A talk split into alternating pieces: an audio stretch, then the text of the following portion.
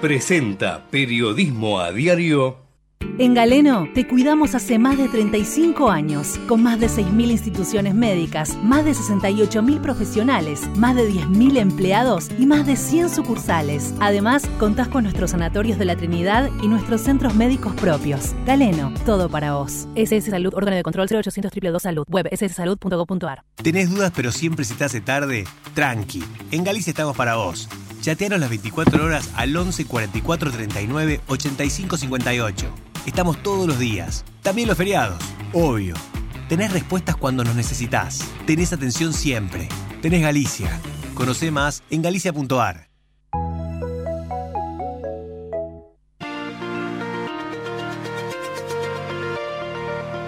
En la mañana de Ecomedios y con la conducción de Hugo Grimaldi, ya comienza la edición compacta de Periodismo a Diario.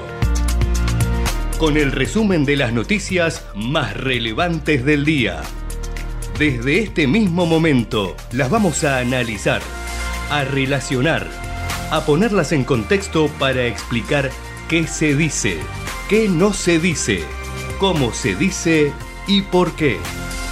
Empezaremos a compartir títulos, notas, videos y fotografías, a mostrar personajes y recomendar columnas y enfoques. Y seremos implacables a la hora de identificar las noticias falsas. De lunes a viernes por AM 1220, en simultáneo por todas las redes sociales y con desarrollo extra en ecomedios.com. En Periodismo a Diario no le vamos a hacer perder el tiempo.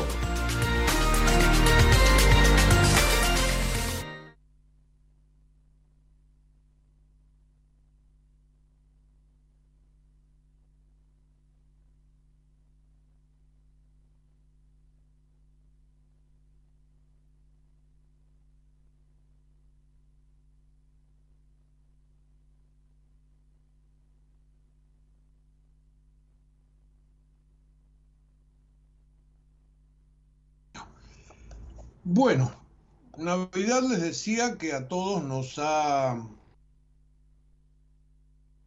golpeado un poco porque llegamos a este fin de año con esta eh, con este sentimiento, con esta sensación de estar desprotegidos, incertidumbre, eh, complicaciones de bolsillo, eh, miradas hacia el año que viene con respecto al trabajo, yo les diría que en algunos casos miedo.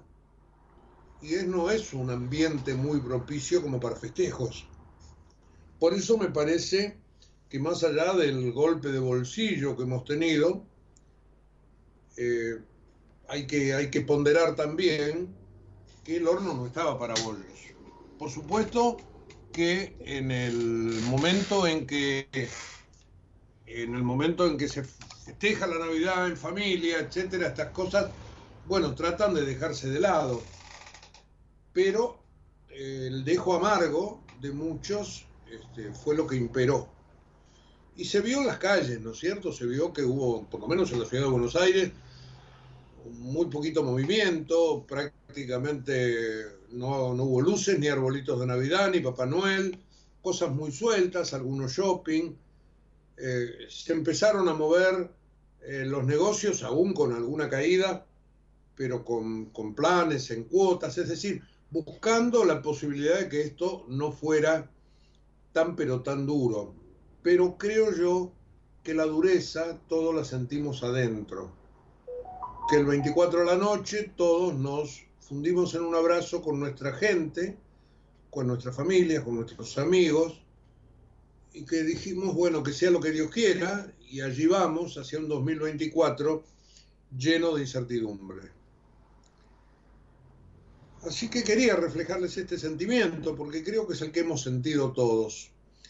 Yo recordaba que en el fin del 2001 fue algo parecido, en aquel momento quizás más dramático porque había muertos en las calles.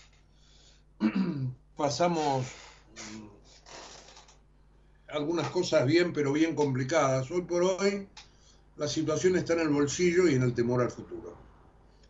Así que hemos tenido eh, hemos tenido, les decía, una Navidad que no la puedo catalogar como fiesta. Pero bueno, así están dadas las cosas, digo, la, pasamos lo más unidos posible con la familia y con ese temor que yo les, les planteaba recién. Así todo les digo, feliz Navidad. Porque es algo que hay que llevar adentro, esa luz del nacimiento, esa luz de la esperanza, esa luz de una nueva vida. Y bueno, ojalá, ojalá que esto se pueda patentizar. Ahora viene la fiesta de fin de año, donde por ahí los afectos están, pero una cosa tan misteriosa como es este, la Nochebuena, por ahí no se da de la misma manera. Pero igualmente esperaremos el año nuevo con cierta esperanza. Bueno, dicho esto sobre lo pasado, entramos en los cuatro últimos días del año. Eh, cuatro últimos programas del año también. Ya la, la, semana que viene, el lunes que viene, ya es enero, nosotros no vamos a estar. Pero bueno, tenemos que despedir el año a toda orquesta. y en este fin de semana largo hemos tenido al menos tres cosas que es necesario puntear ahora. Primero, que apareció el decreto por el cual se enviaron al Congreso las eh, leyes que van a integrar el paquete que se va a tratar en las sesiones extraordinarias. Todavía no está convocado el Congreso, pero ahí están las leyes y solo esas leyes. Este, es un paquete donde tres de esas leyes son bien importantes, el resto eh, son convenios que tienen que ver con países, etcétera, etcétera, pero el, tema, el temario enviado por el presidente al Congreso para las sesiones extraordinarias eh, contiene un proyecto de ley de reforma de las funciones del Estado, otro proyecto de ley modificatorio de otro anterior respecto de establecer la boleta única de papel, un proyecto político, el proyecto de ley de impuestos a los ingresos personales. Allí adentro irá y lo están, y lo están este, escribiendo en este momento. Veremos si esto se logra este, plasmar en el día de hoy.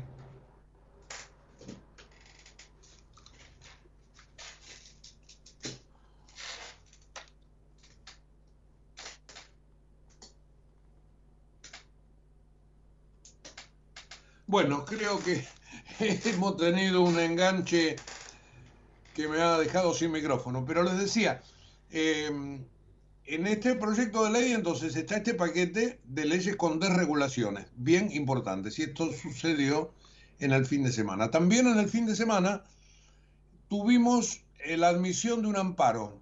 El juez federal en lo contencioso administrativo, Esteban Furnari, admitió analizar como un, un amparo colectivo la acción iniciada por el economista Claudio Lozano. Y de alguna manera, Furnari, si toma la causa, está poniéndose como el primer juez en ese, en ese fuero, con lo cual todas las causas van a tener que ir ahí, van a ser atraídas por Furnari y el fuero contencioso administrativo, hasta inclusive la causa que hable de temas laborales de la CGT, porque son todas partes de este decreto de necesidad y urgencia que se va a recurrir a partir de hoy, me imagino yo, con, muchísima más este, fluidez. Así que ese sería el número dos de los temas de este fin de semana. Y el tercero es la presentación que hizo el presidente Javier Milei con Mirta Legrand el sábado por la noche. Fue a cenar con ella, estaba Patricia Bullrich, y allí hizo una serie de importantes definiciones el presidente.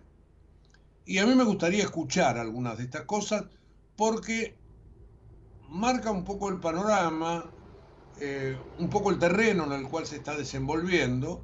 Lo hizo verdaderamente muy bien, muy didácticamente, y bien vale la pena escuchar un par de tramos que hemos seleccionado. El más importante por las definiciones porque él dice por qué esta es la peor crisis de la historia, y porque marca comparaciones con el Rodrigazo, con el 2001, con la previa de la inflación de Alfonsín, y porque dice por qué motivo hay que poner en marcha este programa de estabilización muy duro, lo tenemos en este primer corte que hemos seleccionado. Eh, Javier Milei, Mirta Legrand. Ahí va.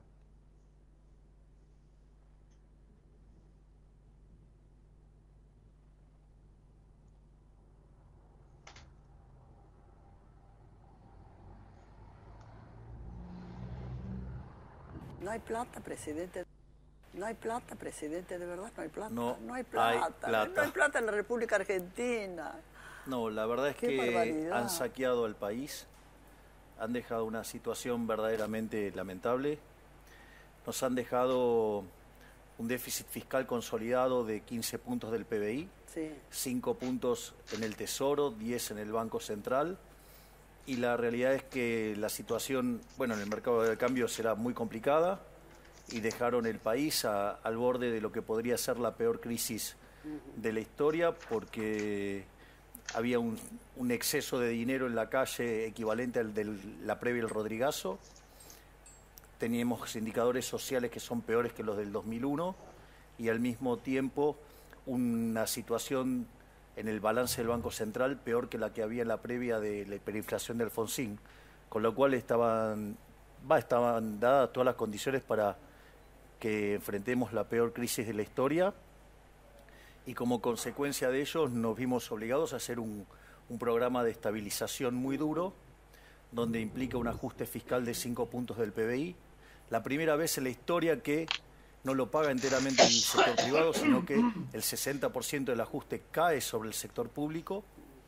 Estamos en todo un proceso de saneamiento del balance del Banco Central y además hicimos un sinceramiento en el mercado de cambios y desde que hemos asumido y ha cambiado la conducción del Banco Central, ya se han acumulado más de 1.500 millones de dólares, cuando básicamente todo el tiempo perdía dinero, perdía reservas el Banco Central. Al mismo tiempo se, comprimió la brecha, bajamos la tasa de interés, bajó mucho el riesgo país y bueno, nosotros estamos confiados que si logramos sostener este decreto de necesidad y urgencia que hemos enviado, eh, va a ser muy positivo porque la clave de lo que pasa en un programa de estabilización, si es recesivo o es expansivo, depende de que el aumento de ahorro que genera el ajuste tenga contrapartida de inversión. Y justamente este DNU a lo que apunta es que haya un shock de inversiones como consecuencia de todo un shock de libertad que le hemos dado en ese DNU, de quitar regulaciones, de dar más libertades a los individuos y obviamente también terminar con los kioscos de los, de los corruptos. Ahí estaba Javier Milei entonces, el presidente de la Nación, explicando el sentido del decreto, eh, fundamentalmente de dar más libertad, de la desregulación. Y lo hace, bueno, con su punto de vista, pero como ustedes verán, bien, pero bien sereno, explicándolo para todo público y tomando como elementos históricos estas tres o cuatro cosas que él marcó para comparar las situaciones y la complicada, el complicado presente, el peor de la historia, ha dicho. Tengo otro corte, matizado por algunas intervenciones de Patricia Bullrich, es un poquitito más largo, pero yo creo que es interesante escucharlo porque allí el presidente habla de el miedo este, del cacerolazo, de la pérdida de ingresos que generó el populismo. Ahí les puedo asegurar un informe en el diario La Nación de Francisco Jueguen. Este, yo recomendaría vivamente leerlo.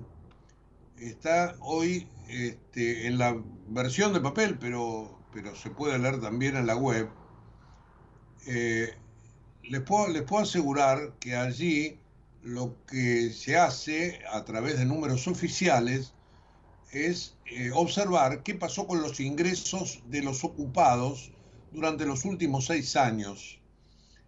Y Jueguen analiza estos números del INDEC, el informe de evolución de distribución del ingreso del tercer trimestre, y marca que los ingresos de la gente que tenía trabajo cayeron 25% nada menos.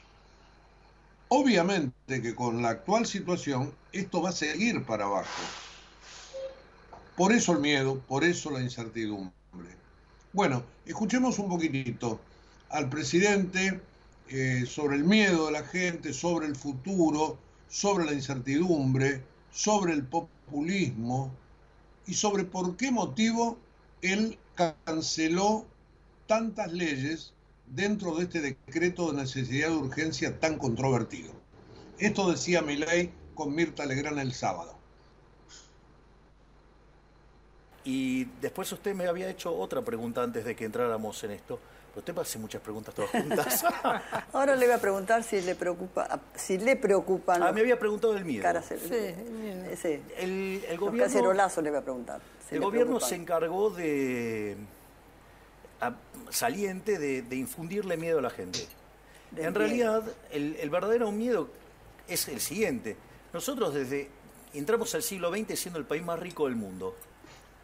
El miedo es que hoy somos 140. Digamos, Argentina recibía gente de todas partes del mundo. Hoy los jóvenes se nos van a otros países a buscar un futuro. Tenemos casi 50% de pobres. en el país de los alimentos tenemos 10% de indigentes. Entonces, ese es el miedo. El miedo, ¿qué quieren decir el miedo? Porque, a ver, durante la convertibilidad, Argentina tenía un salario promedio en dólares de 1.800 dólares, que serían 1.800.000 pesos ahora. Hoy el salario promedio en Argentina es de 300 dólares. ¿Cuál es el miedo? Es decir, es más, si hubiéramos mantenido las políticas de los 90, hoy tendríamos salarios de 3.600 dólares. Estaríamos, es decir, que el populismo nos quitó, digamos, nos destruyó los ingresos, porque son 12 veces menor que eso vendría a ser algo así como el 92%, casi 91,5%. Eh, por ciento de los ingresos. Eso es tener, eso, a eso hay que tenerle miedo, no a volver a implementar el modelo que hizo de la Argentina un país grande y que era admirado por todo el mundo. Entonces, me parece que acá lo que están haciendo es trasladarle el miedo de ellos mismos. Porque una de las cosas del decreto, ¿por qué se quejan? Y porque una de las cosas que, que tiene este decreto, digo que es un, digamos, es un decreto liberador, fíjese esto, la dictadura la gran mayoría de las leyes que vamos derogando son todas leyes de la dictadura. Entonces, ¿cómo? Digamos, si nosotros somos la dictadura y queremos derogar leyes de la dictadura y ellos reclaman que se queden las leyes de la dictadura. Es más, ¿por qué se quejan? Y porque pierden privilegios. Entonces, no solo no es que le estamos dando más libertad a los argentinos, no solo que hacemos que los mercados sean más competitivos, sino que además terminamos con los privilegios de algunos vivos que viven a costa de los argentinos. Entonces, claro, aquellos que ven afectados sus intereses y se quejan. Yo creo que la gente eh, tiene miedo a que nosotros retrocedamos. No, tiene miedo a un enfrentamiento entre pero Tiene miedo, no, pero tiene la gente ha salido a protestar, Patricia. Sí, pero eh, los cacerolazos existieron. Son, son, 50.000 personas contra 46 millones. Yo creo que al revés. Eh, yo camino mucho porque me parece que es bueno no encerrarse, ¿no? En una oficina. Y la gente dice, por favor, no cedan, no vayan para atrás, es la oportunidad que tenemos. Si en esta vez que se está haciendo todo Sí, pero otra gente se queja mucho por las medidas también sí, pero La CGT se hubiera quejado por cualquier cosa porque lo único que defiende son, son sus intereses. ¿Puedo acotar algo ahí, Patricia? Sí, claro. ¿Usted cuando habló en Casa de Gobierno? No, no, pero, pero por favor, Mirta, esto es importante. A ver. Usted habla de los cacerolazos. Sí. ¿Me quiere decir cómo hicieron para leer tan rápido el decreto de necesidad de urgencia para salir a quejarse? Estaba prearmado eso. ¿Sí? Claro, entonces, no, aparte, de vuelta, si hay gente con síndrome de Estocolmo que adora a, sus captores, bueno, eso no es una conducta normal, o sea, uno no hace política por el caso especial.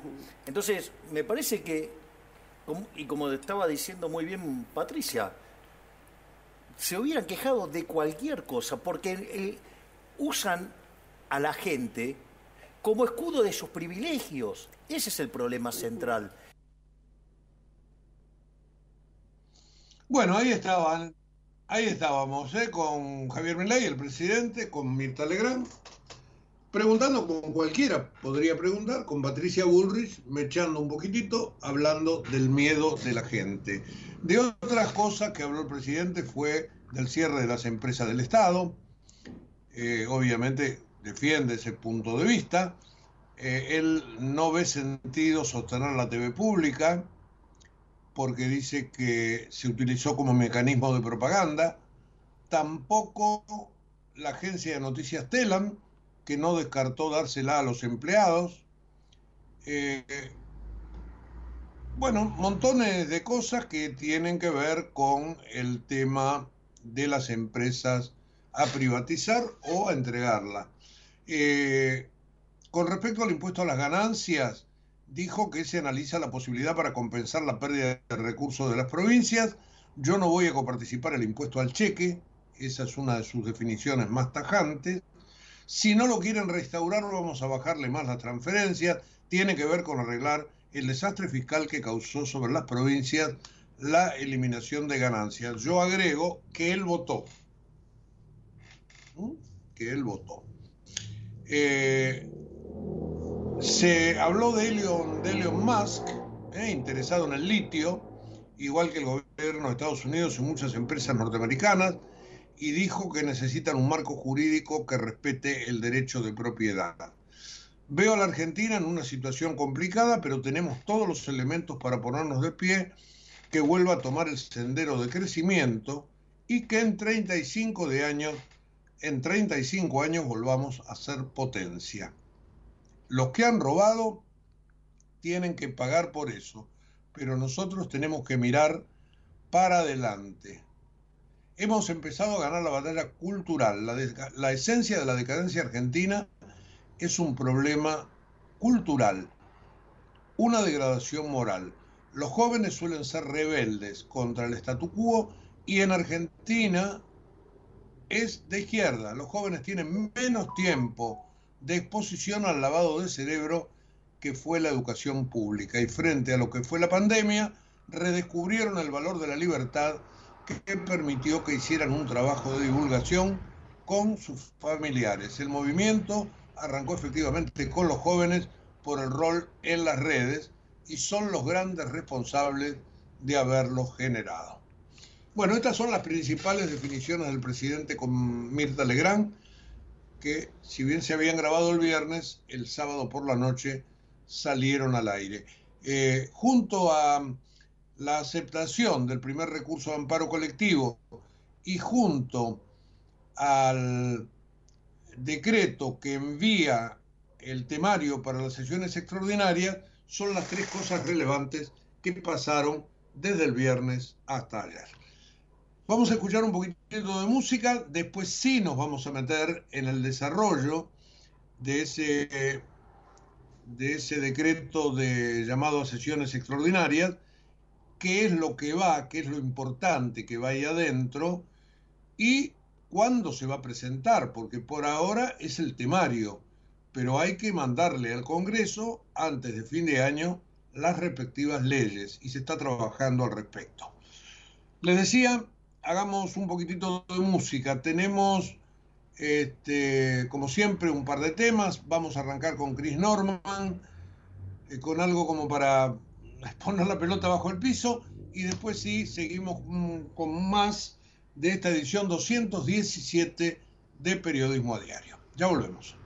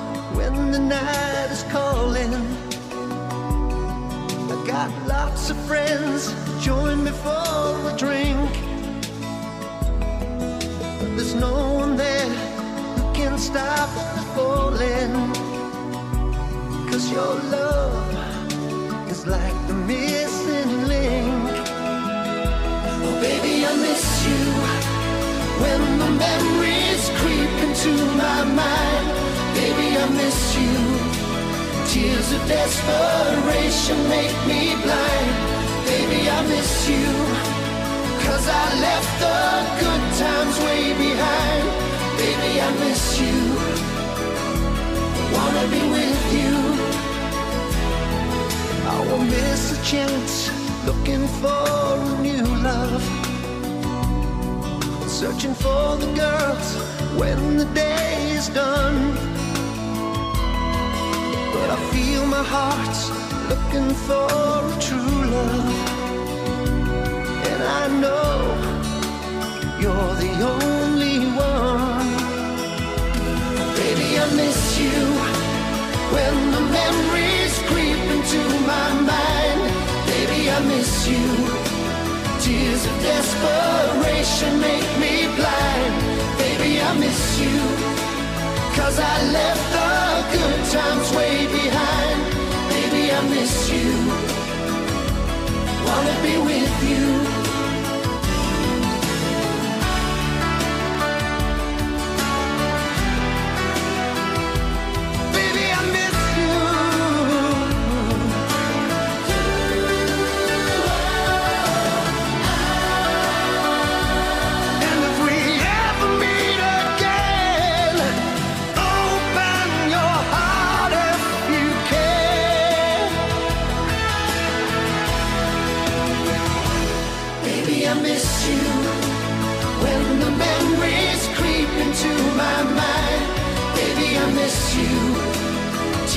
Desperation make me blind.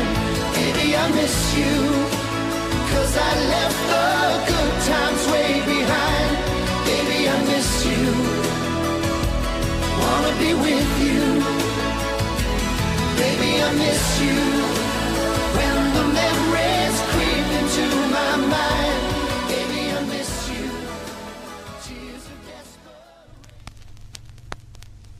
Entonces con Chris Norman eh, en este primer momentito musical del programa. Nostalgia se llama esto que escuchábamos.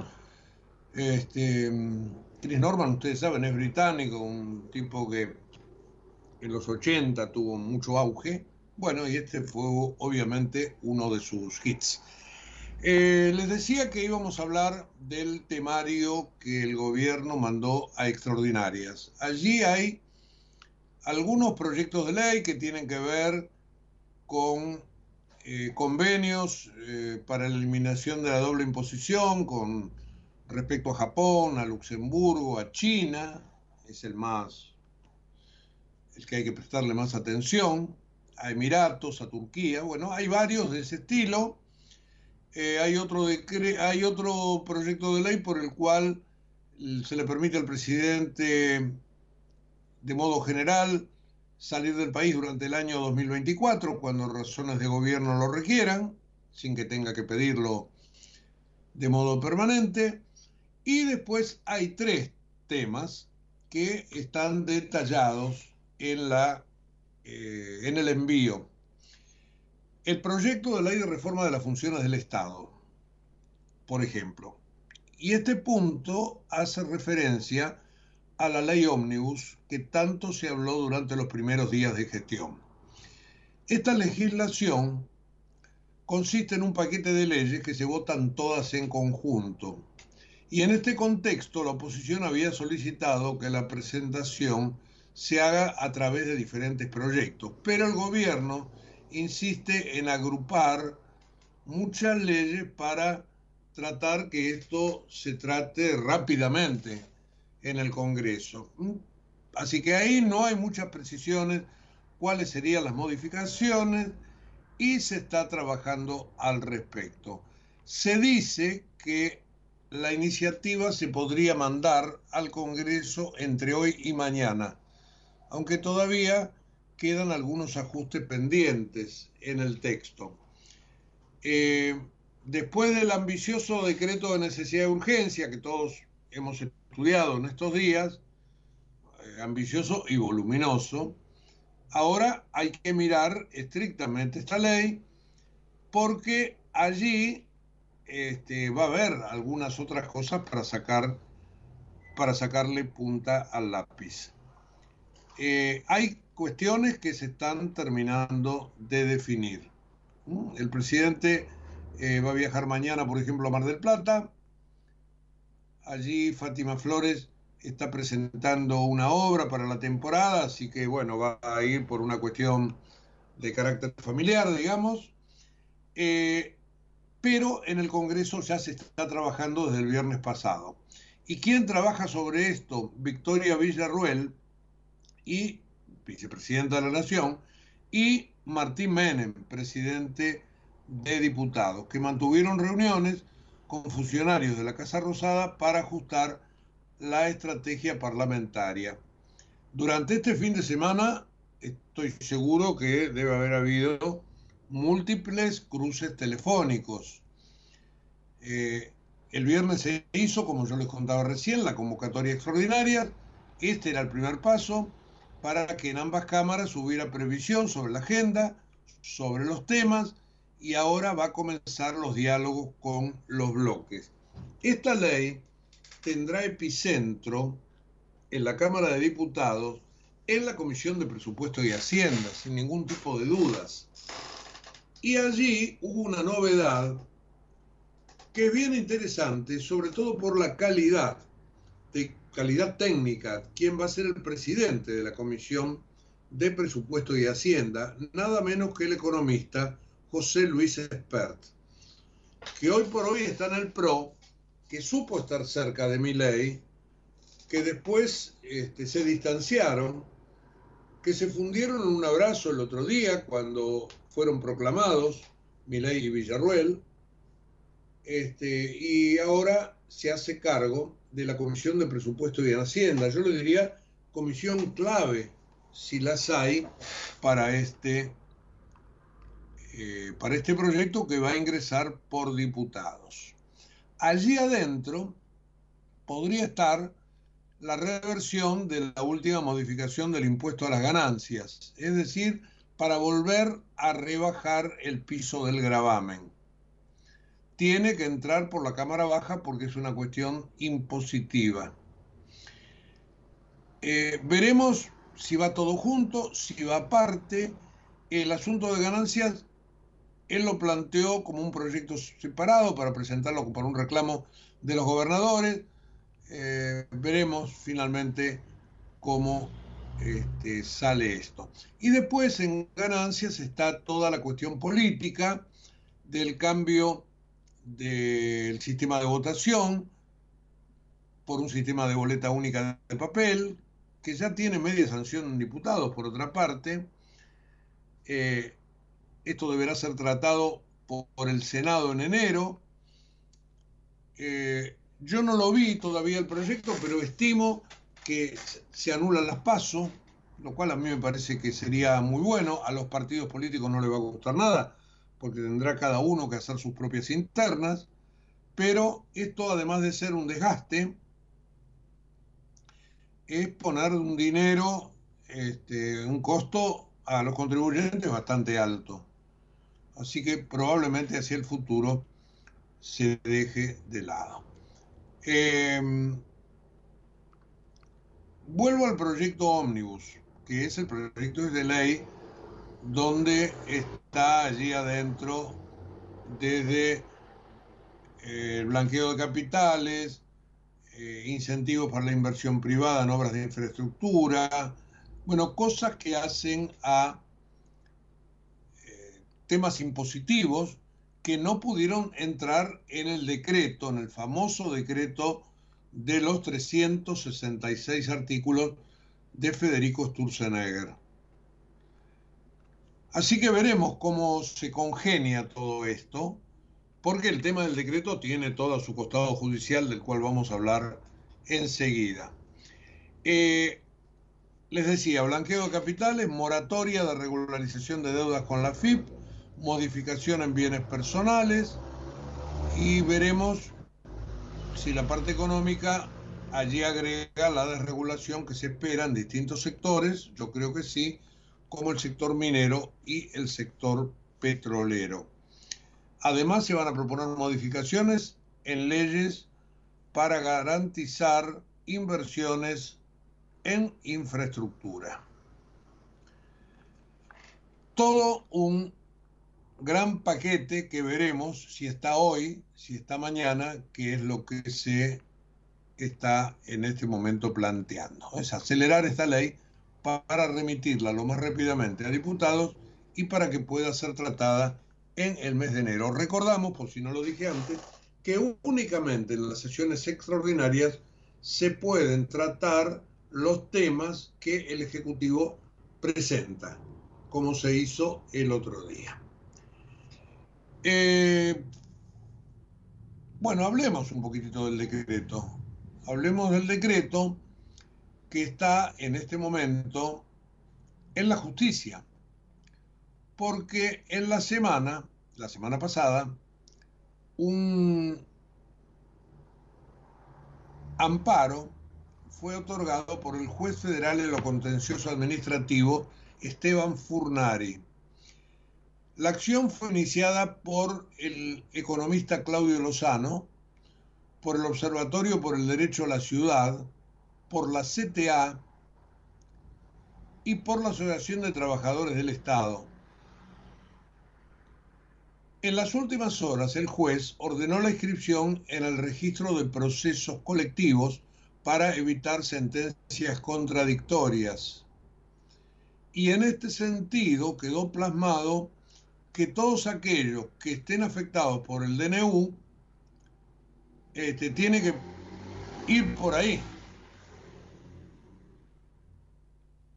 En su resolución, Furnari dejó en claro que esta decisión, esto lo estoy ahora leyendo de algún colega que maneja muy bien los temas judiciales, eh, la decisión de Furnari no significa abrir juicios sobre la admisibilidad formal del amparo o su procedencia y por lo tanto le corrió vista al fiscal para que se expida acerca de la competencia del fuero para tramitar la presentación. La decisión de Furnari implica que todos los procesos que impugnen el DNU tramitarán con seguridad en su juzgado. Los procesos colectivos sectoriales tramitarán en el juzgado en el que se hayan presentado, lo mismo que los procesos individuales.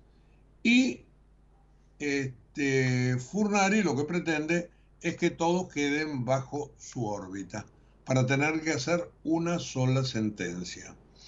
¿A quién le conviene esto? En un juicio, en un fuero donde Rodolfo Barra, nada menos que el procurador, tiene mucha injerencia? Bueno, eh, veremos si es el gobierno el que ha hecho este direccionamiento, pero uno no puede eh, dudar de Claudio Lozano o de, o de, la, o de la CTA. Se han equivocado, fueron por el camino errado, los indujeron. Bueno, ahí hay un montón de signos de interrogación. Anoche también lo planteaba Carlos Pañi en su programa de televisión, en Odisea. Así que este es un tema que obviamente tenemos que seguir y que es bien importante. ¿Cómo va a continuar la cuestión judicial? Que me parece que a partir de hoy comenzará a moverse cada vez con mayor velocidad porque a medida que se vayan leyendo los artículos de este decreto, que yo diría que para mí no tiene vigencia todavía porque no tiene fecha, pero son ocho días que están circulando rápidamente y en un par de días nada más va a estar ya en plenitud. Así que por ahí, eh, si no se presentan las cosas hoy, será pasado mañana, pero el 28 eh, ya tendría vigencia. Por lo tanto, allí veremos qué pasa este, con respecto a todas las presentaciones judiciales. Eh, va a haber hoy otro decreto que se tendría que estar publicando ahora mismo en el boletín oficial, yo no he tenido oportunidad de verlo todavía, pero allí se empezaría a avanzar en el achicamiento del número de empleados del Estado. En lo inmediato, la decisión implica no renovar los contratos que fueron firmados por primera vez a partir del primero de enero de 2023 y que vencen este día 31 de diciembre. Esta medida ya había sido adelantada por Luis Caputo y el número, de acuerdo a lo que publican los diarios, según algunas fuentes que han hecho los cálculos, ascendería a 7.000 personas aproximadamente. Dicen los medios que desde la Casa Rosada evitaron confirmar las cifras, pero sí ratificaron que esos contratos no van a ser renovados. El número de 7.000 hoy está en la tapa, si no me equivoco, del diario La Nación, que me parece, y sí, estoy seguro, es su título principal. El gobierno dará de baja a 7.000 empleados estatales contratados este año. Quedarán cesantes estos últimos ingresos y se resolvió abrir un periodo de evaluación de 90 días para definir otros casos en distintas áreas de la, administración pública que cuenta con una planta de 393 mil personas entre civiles y fuerzas de seguridad. Yo quería mirar algo acá que tenía que ver, si no me equivoco, y si dónde lo tengo, por aquí, con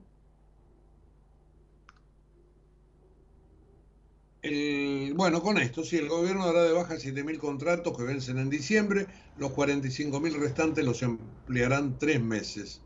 ¿Eh? Hubo 45.000 anteriores que van a ser ampliados hasta tanto, como les decía yo recién, este, se vea este, qué ocurre con ellos. Pero el total, la planta, es de 393.000 personas, donde están todos incluidos la fuerza de seguridad también.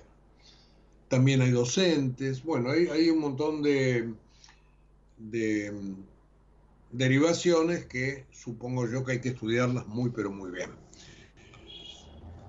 Dice el diario La Nación, y sobre todo lo menciono porque, no solo porque está en la tapa, sino porque le escribe Hernán Capielo, que no probablemente, seguramente el periodista que mejor maneja los temas judiciales, que la Corte Suprema de Justicia siempre ha sido restrictiva con los decretos de necesidad y urgencia. Y que este, en especial, por ser tan grande, etcétera, etcétera, obviamente va a llegar a la Corte, porque van a ser montones de eh, de presentaciones que se van a hacer. Eh, la nota que yo les comentaba de Hernán Capielo está en la página 8 del diario La Nación. Los antecedentes de la Corte son adversos para el DNU que firmó el presidente. El tribunal ya se expresó en otros casos con un criterio muy restrictivo. Demanda justificar un auténtico estado de necesidad y urgencia y una imposibilidad legislativa. Yo creo que el estado de necesidad y urgencia perfectamente se puede eh, se puede demostrar. Lo que no está muy claro, el tema de la imposibilidad legislativa. Por eso muchos decían la semana pasada, bueno, lo que pasa que mi ley tensó la cuerda y esto va a ser eh, luego presentado como si fuera una ley en espejo, como pidió Martín Lustó el otro día y anoche lo, lo pidió Miguel Pichetto, también en el programa de Pañe. Eh, que se presente como ley y entonces muchas cosas van a poder salir. Pero el gobierno nacional decidió ir por todo, eh, a cara o cruz. Y ahí están dadas las cosas. Y esto obviamente va a llegar a la Corte Supremo, Suprema de Justicia. También la Nación trae una nota que dice los gobernadores exigen precisiones sobre este decreto y rechaza las formas, que efectivamente es un poco la gran excusa que se utiliza para todo. ¿Por qué motivo esto no se manda por ley? Bueno, justamente por la necesidad y por la urgencia es lo que te contestan en el gobierno. Eh, después el diario Clarín trae hoy siete sondeos que midieron el arranque del presidente, evaluaron la imagen de él, de su gabinete y las expectativas económicas. El título de esta nota que firma Eduardo Paladini, que es el periodista que se ha ocupado durante todo el año del tema encuestas, es La gente es pesimista con la economía y pide señales a corto plazo. Eh, con respecto a las imágenes, en promedio, mi ley tiene 49%, más 40 de negativa, Villarruel tiene 50 de positiva, 42 de negativa, Luis Caputo 47,6 y la gente cree que la economía va a empeorar, y 55%, hay una consultora que preguntó esto, que se llama Taquión, dice que 55% de la gente puede tolerar el ajuste entre uno y seis meses. Así que ahí estamos con estas encuestas que ha manejado eh, Paladini en Clarín y que, este, bueno, hoy está publicada en su edición de papel, también me imagino en la web. El título principal de Clarín, sin embargo, no habla del tema nacional, sino que se concentra en la provincia de Buenos Aires. Impuestazo de Kisilov, de Kisilov digo. Hasta 270% en patentes, 300% en el inmobiliario. Y además endeudamiento. Según Clarín, monumental endeudamiento. Y ese endeudamiento sería en pesos y en dólares, porque dice que están buscando 800 millones de dólares. Así que este, por el lado de la provincia de Buenos Aires, obviamente también va a tener que hacer su ajuste, sobre todo porque no le va a llegar, o cada vez le van a llegar más fondos menos fondos, digo, desde la nación. Así que el tema de la provincia de Buenos Aires está más que candente. Una sola cosa me quedó del DNU y después escuchemos un poquitito de música. Eh, el DNU, el famoso DNU de la discordia, el de los 366 artículos, no entró a extraordinarias recién en marzo podrían tratarlo, pero mientras el Parlamento no lo rechace, por ambas cámaras, el decreto tiene vigencia. ¿Y por qué motivo? Yo la verdad que no estoy muy seguro que esto tenga que entrar en el temario extraordinario, porque con la sola remisión a la comisión bicameral debería bastar pero la bicameral que debe tratarlo no se constituyó todavía. Deben ser ocho diputados, ocho senadores. Bueno, veremos qué tiempo es el que se tarda para todo esto. Así que mientras no haya comisión, no puede haber dictamen. Y si no hay dictamen, esto no se trata. Y si no se trata, está vigente. Con lo cual se empiezan a tomar decisiones en función de este por más que tenga todos los reparos que tiene, yo inclusive en algunos hasta podría este, anotarme en la crítica, pero eh, puntualmente la cosa es así. Así que mientras el Parlamento, mientras la legislatura, mientras el Congreso, que así se llama, no lo rechace, por ambas cámaras el decreto tiene vigencia. Así que ese punto no es menor y hay que tenerlo muy en claro. Y solamente lo podría frenar la justicia, aunque con los tiempos de la justicia esto tendrá que ir primero a un tribunal, después tendrá que ir a su a la cámara respectiva. Siempre hay recusaciones en el medio, siempre hay em, cosas que van y que vienen, y después, cuando te querés acordar, ya está la corte. Pero pasaron dos años. Y mientras tanto, se está jugando exactamente con eso. Bueno, dicho esto, em, después seguramente haremos un resumen mucho más acabado en lo que mandamos a la web y que lo pueden leer ustedes en la página de la radio, ¿eh? www.ecomedios.com. Bueno, un poquitito más de música. Eh, Laura Pausini es una italiana que ganó San Remo en su momento. Eh, es cantante, autora, productora. Canta en muchísimos idiomas porque es muy popular en España, en Portugal, en América Latina, en los Estados Unidos. Y en español canta este tema que se llama La Soledad, que en su momento fue un hit. Y bueno, y ahora lo recordamos. Ahí va.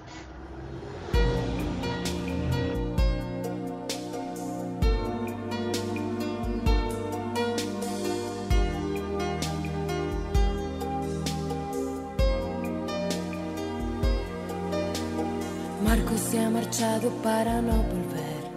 El tren de la mañana llega ya sin él.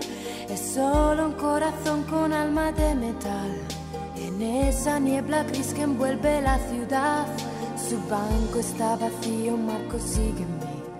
Le siento respirar, pienso que sigue aquí.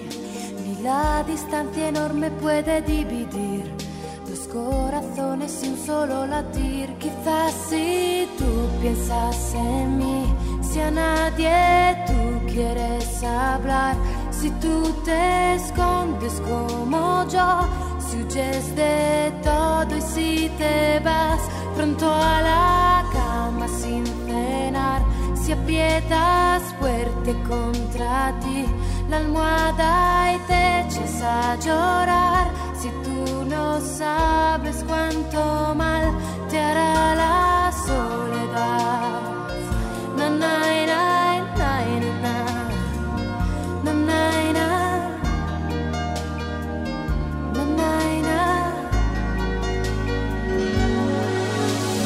Miro en mi diario tu fotografía con ojos de muchacho un poco tímido. La aprieto contra el pecho y me parece que estás aquí entre inglés y matemáticas. Tu padre y sus consejos que monotonía por causa del trabajo y otras tonterías. Te ha llevado lejos sin contar contigo. Te ha dicho un día lo comprenderás. Quizás si tú piensas en mí con los amigos de veras, tratando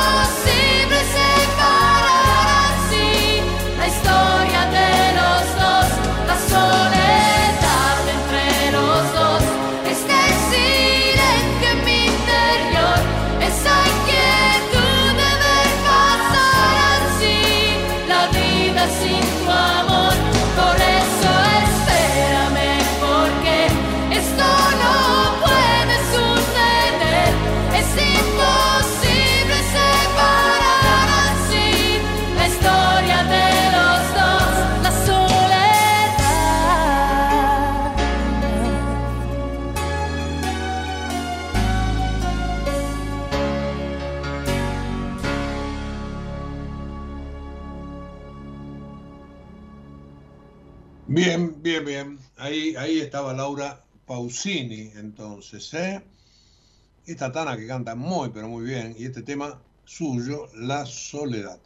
No solo canta, les decía que Pausini, además de haber ganado San Remo, es compositora, es productora de discos y que ha hecho un negocio impresionante de su carrera en muchos lugares del mundo. Por eso canta en español, canta en inglés, en portugués, etcétera, etcétera. Bueno, dicho esto, que se escapa un poco de, lo que nos queda del programa en materia informativa, este, vamos sí al último tramo. Tengo algunas otras cositas para comentarles. Por ejemplo, que eh, hoy la izquierda se va a reunir con Pablo Moyano, referente de las organizaciones sociales buscaron, buscan esta reunión y allí tratarán de decirle a la gente de la CGT que mañana los van a acompañar en la marcha que van a hacer a tribunales, pero ellos mismos están preocupados porque el gobierno planea atomizar la asistencia social en al menos tres secretarías del Ministerio de Capital Humano. Em, trabajo en educación y en niñez y familia. Eh, veremos cómo se encara esto, pero los piqueteros están bastante, bastante preocupados. Y por eso, entonces, quieren acompañar a la CGT, pese a que son en muchas cuestiones como el agua y el aceite, aquella historia, ¿se acuerdan de la burocracia sindical y la democracia sindical? Bueno, izquierda y cegetistas, pero irán juntos del brazo mañana a, tribunales. Así que no saben muy bien qué va a pasar con los planes sociales y tratan entonces de buscar apoyatura en la CGT que tiene a su vez sus otros problemas, porque parte de, las medidas que están en el decreto atentan, el, verbo atentar, pido ponerlo entre comillas, como decía Perón, eh, van en contra de la víscera más sensible que tienen los sindicalistas, el bolsillo, obviamente. Así que todos juntos para protestar en el día de mañana. Eh, yo tenía también algo más que recomendarles. Ya antes lo hice con una nota de Francisco Jueguen eh, que tenía que ver sobre la distribución del ingreso. Bueno, el mismo Francisco escribe una nota de escenario hoy en la página 17 de La Nación, la arriesgada apuesta del plan Caputo con el dólar y la revolución de Miley. Y en la página siguiente, Pancho Olivera, también a La Nación, habla de los fideicomisos, otra gran caja de la política que nadie se atreve a tocar. Los fondos fiduciarios creados en los años 90 son variados y numerosos, manejan recursos por alrededor del 2% del PBI sobre los que no hay mínimos controles adecuados. La nota vale la pena leerlo porque además de estar muy bien escrita, es muy jugosa en cuanto a datos y por dónde se escapan a veces el dinero de los contribuyentes. Em, tenía por acá algo más que comentarles que es el accionar del ministro de Economía, Luis Caputo, que quiere ir sí o sí a déficit cero, porque cree que esto es lo que va a asegurar la tranquilidad de los inversores para que empiece a entrar algún aporte de los benditos capitales golondrina, que no serían los mejores, sino que lo que se busca con la suma de estas, eh, de estas resoluciones, no quedarnos nada más en los capitales golondrina, sino buscar inversiones genuinas. Y a esto se está apuntando. Pero hay que pasar el mientras tanto. Y es verdad que Caputo, como toda la gente del Ministerio de Economía, sueña con un crédito puente del Fondo Monetario hasta que lleguen los dólares de la cosecha. se habla de 15 mil millones por tres meses. Es decir, como vamos a tener probablemente la mejor cosecha en mucho tiempo, y les puedo asegurar que eso después va a generar un ingreso muy importante de dólares, lo que pretende la Argentina es que nos adelanten esos dólares y que después se vayan cobrando. Ahora, ¿quién los va a dar? Y podría ser algún fondo internacional, pero qué mejor que el Fondo Monetario, además porque la tasa de interés sería siempre mucho menor. No veo que hoy por hoy haya plafón, pese a que la semana pasada estuvieron en Buenos Aires funcionarios del Departamento del Tesoro, de quien depende la representante de los Estados Unidos en el FMI, que es Gita Copinat, que es quien lleva el caso argentino, con lo cual ahí hay algunas eh, cuestiones que podrían ser favorables. Bueno, eh, se espera entonces esto, pero mientras tanto se están buscando fondos con, un con el paquete impositivo, con el blanqueo, para cerrar los números. Bueno, me tengo que ir, me tengo que ir, un día de mucho movimiento, porque traíamos información acumulada de tres, de tres días a esta parte. Eh, a veces las cosas salen bien, a veces peor. Bueno, hemos tenido la palabra del presidente, hemos tratado de ordenar todo lo que tiene que ver el DNU, el envío de, de las leyes, etcétera, etcétera, etcétera. Así que dentro de un ratito en la web www.ecomedios.com, con un poquito más de tiempo y un poquito más de prolijidad, tendrán allí todo perfectamente este, diseñado. Gracias, hasta mañana y que la pasen muy, pero muy bien. En Galeno te cuidamos hace más de 35 años, con más de 6.000 instituciones médicas, más de 68.000 profesionales, más de 10.000 empleados y más de 100 sucursales. Además, contás con nuestros sanatorios de la Trinidad y nuestros centros médicos propios. Galeno, todo para vos. SS Salud, órgano de control 0800 222 Salud, web sssalud.gov.ar. Vacía y cepilla los recipientes que acumulen agua. Tira agua hirviendo en desagües y rejillas y colocamos quiteros. Juntos podemos prevenir el dengue. Más información en buenosaires.gov.ar barra dengue. Buenos Aires Ciudad. ¿Tenés ganas de comprarte una PC gamer? Tenés tu cuenta Move gratis para poner a trabajar tus ahorros. Tenés la app Galicia para hacer todo con tu plata. Tenés Galicia esta comunicación no tiene carácter de asesoramiento o recomendación por parte de Banco Galicia para seguir alguna acción específica sujeta a aprobación de requisitos legales y comerciales, bases y condiciones en www.galicia.ar. Desde Buenos Aires, transmite LRI 224, AM 1220, Ecomedios